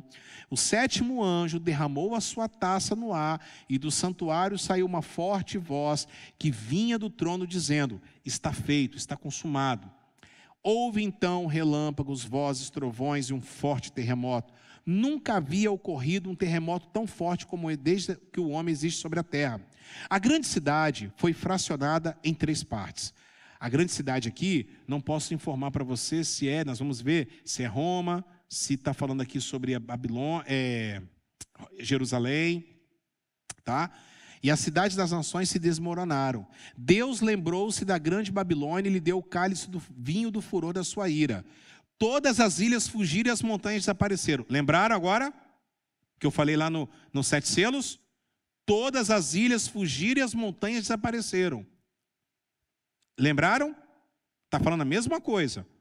caíram sobre os homens, vindas do céu. Viu eles falando? Venham sobre nós, montanhas. Lá no capítulo. Isso aí.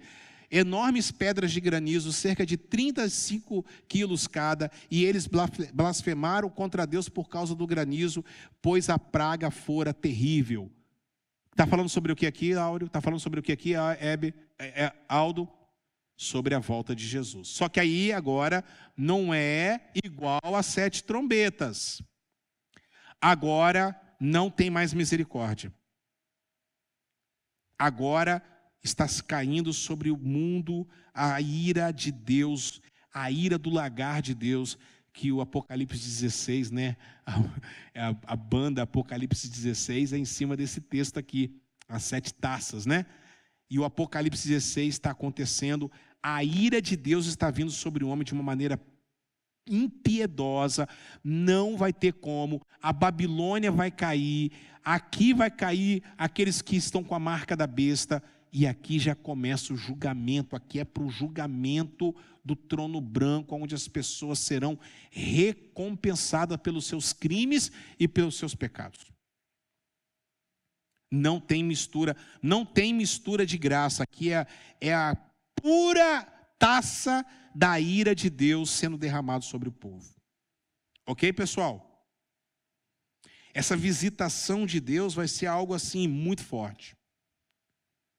E isso vai acontecer, irmãos, no finalzinho da grande tribulação. Porque no finalzinho da grande tribulação, quando acontecer aqui já a volta de Jesus, ele vai derramar. E aqui vocês vão observar, irmãos, que não tem esse negócio de, de reunir 200 é, milhões de pessoas. Aqui vai ser um sopro. Vai sair a foice afiada da boca dele, a espada. E vocês vão ver lá como que ele vai voltar. Vamos à sexta sessão. Está falando sobre o quê? A volta de Jesus. Olha o versículo de. Olha lá. É, a derrota do quarteto. Não vai ter como eu ler todo. Porque são dez versículos todo, todo aí. Abra só a sua Bíblia, por favor. Coloca lá, meninos. Apocalipse 19, do 11 ao 21. Está falando sobre a queda dos quatro poderes do mal, do, do anticristo, do, do diabo, do anticristo, do falso profeta e também da besta. Eu gostaria que você em casa, você que está em casa, pudesse estar comentando como você está comentando aqui, a Bruna, a Júnia, tá todo, a Brenda, está todo mundo comentando. E eu gostaria muito que você é, fizesse uma pergunta, já fizesse uma pergunta dentro do tema aqui também, para que nós possamos estar tirando uns minutinhos para responder. A Júnia está falando que está muito bem explicado, obrigado. A Bruna está falando que está compreendendo a aula perfeitamente, muito, muito obrigado, Deus abençoe. É isso aí. Vamos continuar, hein? Não, não, não falta, não. Que aí a gente temos um longo um longo caminho pela frente. Vi os céus abertos, pastor Natanaide, diante de mim um cavalo branco cujo cavaleiro se chama o quê? Fiel e verdadeiro, e ele julga e guerreia com justiça. Está voltando, aqui já é a volta de Jesus também. Olha o versículo 2, ao versículo 12. Coloca lá. Seus olhos é como chamas de fogo, e em sua cabeça muitas coroas, e um nome que só ele conhece e ninguém mais. Ele, vai, coloca lá, está vestido com um manto tingido de sangue, seu nome é palavra de Deus. Continua. Os exércitos dos céus o seguiam, os anjos, vestidos de quê? Linho fino, branco e puro, montados em cavalos brancos. Ou seja, quer dizer justiça, pureza, santidade. Isso aqui é, é a representação. E isso aqui são os anjos e os aqueles que já ressuscitaram em Cristo. Porque eles serão ressuscitados primeiro, ok, pessoal? E depois nós vamos encontrar com Jesus nos ares como está o, o, o, escrito lá em Tessalonicenses, o arrebatamento da igreja. Coloca, ó, e de sua boca, olha aqui, saiu uma espada afiada com a qual ferirá as nações. Está vendo, Andrés? Não tem esse negócio de guerra nuclear, não vai ter esse negócio. Ele vai sair a espada da boca, que é algo, algo alegórico também, aonde ele, Jesus, ele vai esmagar todos os poderes da terra. Ele pisa o lagar do vinho do furor da ira do Deus Todo-Poderoso, igual o outro. Ok? Mesma coisa. Continua. Em seu manto e sua coxa está escrito o quê? Rei dos reis, Senhor dos senhores. Muita gente fala que isso aqui é tatuagem. Bobagem. Alegórico. Larga de ser bobo. O nome está aqui porque os reis daquela época colocavam o nome dele na coxa. É, exatamente. E o nome, para poder lembrar o nome do rei. Não tem nada a ver uma coisa com a outra, não. Aqui não é tatuagem, não, bobagem. Vi um anjo que estava em pé no sol e que clamava em alta voz a todas as aves que voavam pelo meio do céu: Venham reúne-se o grande banquete de Deus, porque aonde houver o cadáver, ali haverá os urubus. Então, Mateus 24, ok? Beleza? Aonde houver os cadáveres, pit, é, pitom, caído, gente caída, ali haverá os urubus. Mesma coisa aqui, ok? Mesma coisa. Continua. Para comerem a carne dos reis, generais e poderosos, carne de cavalos e seus cavaleiros, carne de todos, livres e escravos, pequenos e grandes. Versículo 19. Então vi a besta, os reis da terra e os seus exércitos reunidos para guerrearem contra aquele que está montado no cavalo e contra o seu exército. E coitados, não vai dar nem puxeiro, mas a besta foi presa. Não tem batalha aqui. Se levantou, pum, caiu. E com ele o falso profeta, que haviam realizado sinais milagrosos em nome dela, com os quais ele havia enganado os que receberam a marca da besta e adoraram a imagem dela. Observe aqui que marca da besta é adoração, não é imposição. É algo voluntário. Ok? Tudo aquilo que é adoração é algo voluntário que você dá não é nada imposto. Tá? Os dois foram lançados vivos no lago de fogo que arde com enxofre. E os demais foram mortos com a espada que saía da boca daquele que está montado no cavalo. E todas as aves se fartaram com a carne deles. Continua. Aí acabou, né? Isso aqui é a volta de Jesus ou não? Mais do que isso aqui é impossível. Só que agora aqui vocês estão vendo que é o juízo.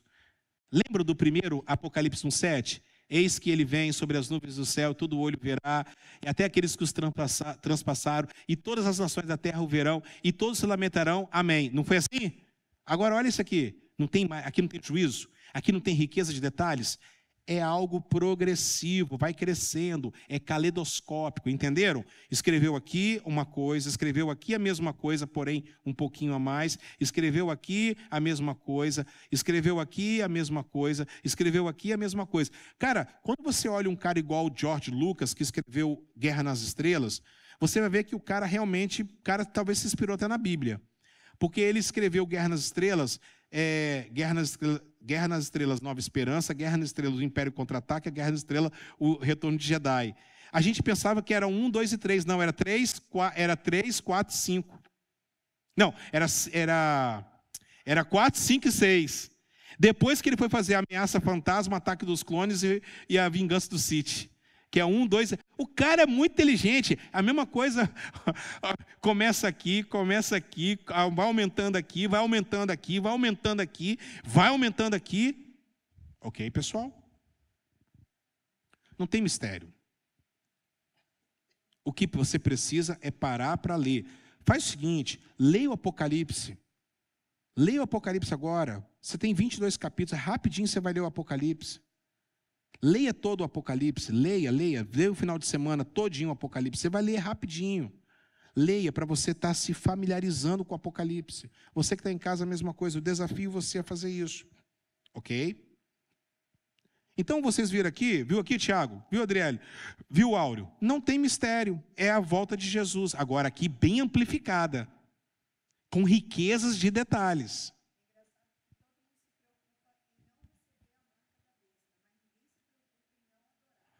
Ah, exatamente, porque a marca da besta não é algo imposto, gente.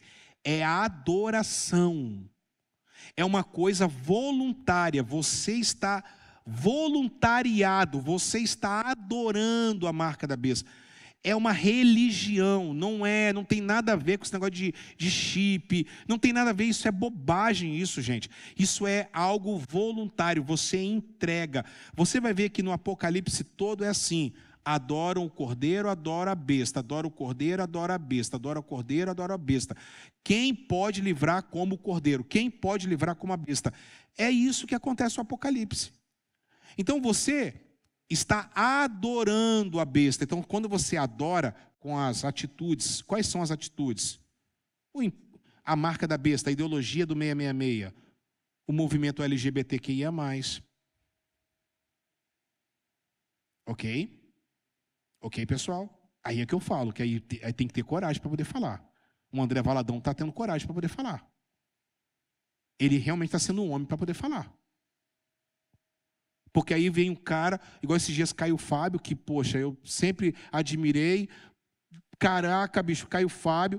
Ah, o Caio Fábio falar, pô, falou, uma, falou esses dias aí que Chico Xavier, falou de Chico Xavier, falou que Chico Xavier é, é, é, foi para o céu porque ele fazia boas obras, mas não, não na perspectiva que nós de crente. Ah, toma banho, Caio Fábio. Essa maconha que você está fumando é, é, maconha que está fumando é, é, é, é, bosta de burro. Tá louco, mano. Tá louco. Os meus, meus meninos colocaram no grupo lá da treta lá. Os meninos colocaram no grupo da treta lá e falaram, ai, Caio Fábio, pelo amor de Deus, o cara, pô, perde, o cara perdeu a noção das coisas, mano. Isso é a marca da besta, irmão. Tudo é, nada é pecado, o inferno está vazio. É, é, o legalismo, é o liberalismo teológico. Entendeu, Paulo apenas? Entendeu, Vini? É o liberalismo teológico. Eu, eu, tenho que pregar aqui ainda sobre liberalismo. Eu preguei lá na conferência Eclésia, lá em São Paulo, falei sobre o, o movimento liberalismo teológico, que tudo não está nem aí. É, Jesus não operou milagre, não, a Bíblia não é. A Bíblia está cheia de erro. A Bíblia está cheia de erro. Rapaz, se você chegar para mim e falar que a Bíblia está cheia de erro, eu vou sentar essa Bíblia na sua cabeça. A Bíblia não tem erro, irmão. Adriele, a Bíblia não tem erro. Ou você ama a Bíblia, enfim, não vou entrar nesse mérito. Vamos à sétima sessão? E aí a gente termina. Sétima sessão, aí. Meu Deus, vamos ler então. Será que tem outra coisa a não ser a volta de Jesus? E vi, versículo 11 ao 15 do capítulo 20. Depois eu vi um grande trono branco. Opa, já teve um outro detalhe que foi acrescentado: o trono branco. E aquele que estava sentado, quem é que está sentado no trono do branco? Gente, tira qualquer coisa da sua cabeça, é só Jesus na parada. É Jesus que é o cavaleiro, Jesus que é o, é o, da espada afiada, Jesus que tem a foice. É Jesus que é o protagonista da, da, da série, ok? Da série. Estava aí Daniel assistindo uma série lá com Pedro Pascal, é, The, Last, The Last Us. Hã? Isso aí, o, o último de nós, né? Série apocalíptica. Que estão no mundo apocalíptico. Eu falo, é brincadeira. Isso aí. Eu falei, cara, eu vi Jesus nessa série aí. Eu vi Jesus nessa série. Vou até tentar fazer alguma coisa aí, algum, alguma coisa paralela. Eu vi Jesus nessa série. Pedro Pascal é top. Eu vi Jesus nessa série, porque o mundo é o último de nós. É mais ou menos assim a tradução, né? O último de nós. Nós, nós somos os últimos. Cara, é, é sinistro. A série é sinistra. Ele, é, ele e uma menina. Mas vê se dá para você assistir lá, que é, que é top. Vamos lá. A terra e o céu fugiram da sua presença. Tem como a terra fugir? A terra vai sair daqui e vai lá para Plutão. é alegórico, gente boa. Apocalipse é tudo alegórico. Vocês estão entendendo? Vamos lá. Não se encontrou lugar para eles. Vi também os mortos, grandes e pequenos, de pé diante do trono. Mais uma coisa foi acrescentada, Aldo. Os mortos agora foram ressuscitados. Está vendo aqui? Agora eles já entraram na parada. É, diante do trono, os livros foram abertos. Ixi, os livros foram abertos. Outro livro foi aberto. O livro do quê? Opa, aonde estão os nomes, né? Não é isso aí? Muito bem os mortos foram o quê? Julgados de acordo com o que tinham feito, segundo o que estavam registrados nos livros. O mar entregou os mortos. Olha, mais detalhes da volta de Jesus. Aqui já está a riqueza, já está lá no céu. Ele já está vendo o, trono já armado, o tribunal e o pau quebrando. Que haviam a morte e o Hades entregaram os mortos que neles haviam. Cada um foi julgado de acordo com o que tinha feito. Então a morte e o Hades foram lançados no lago de fogo. Opa! O lago de fogo é a segunda morte. Se o nome de alguém não foi encontrado no livro da vida, este foi lançado no lago de fogo. Está falando sobre o que aqui, pessoal? A volta de Jesus. Vamos recapitular? Primeira sessão, os sete candeeiros. Volta de Jesus na perspectiva do mundo contra a igreja.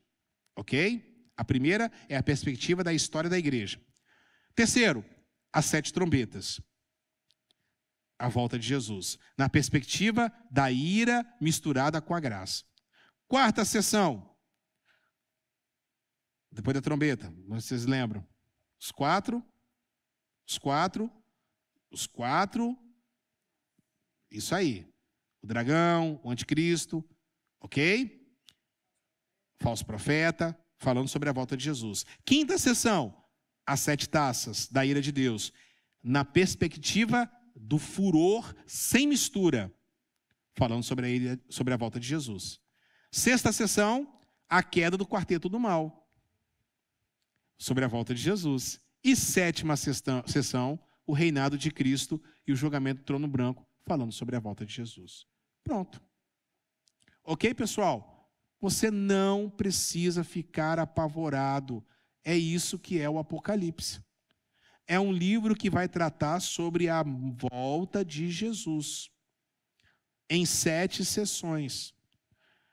Vamos estudar, então, por blocos, a primeira sessão na próxima aula, capítulo 1 ao capítulo 3. Claro que nós não vamos falar todos os capítulos.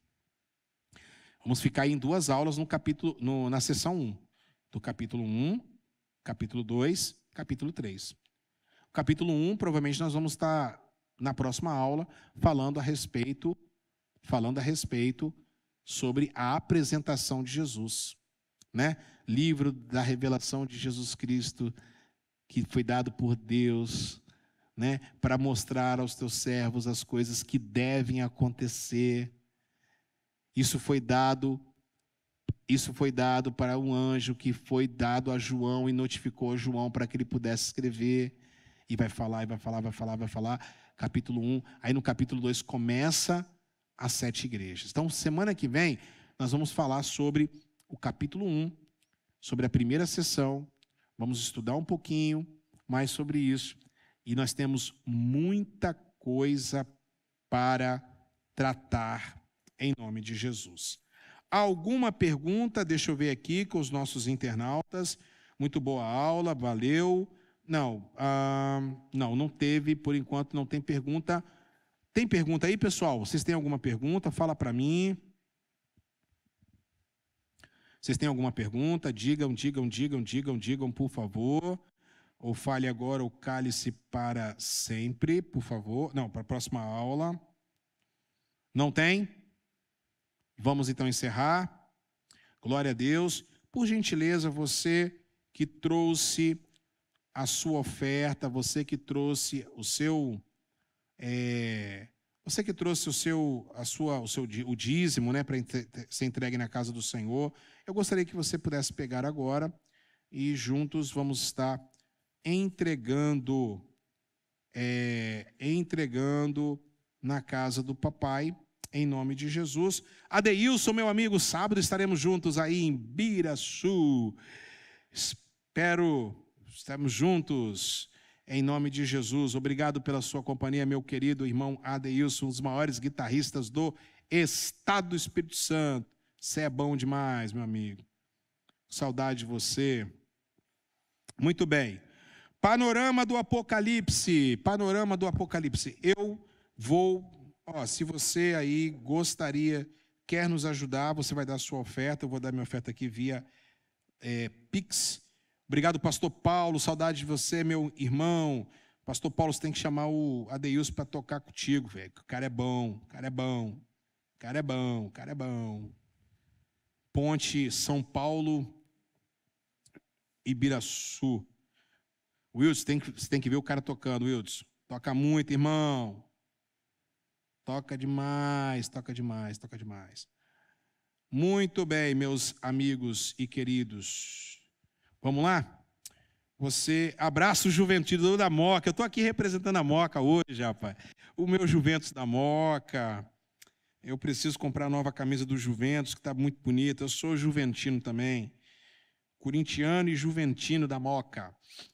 Vamos orar? Agradecer ao Papai do Céu. Andreísa, obrigado por ter, tá, estar aqui com a gente.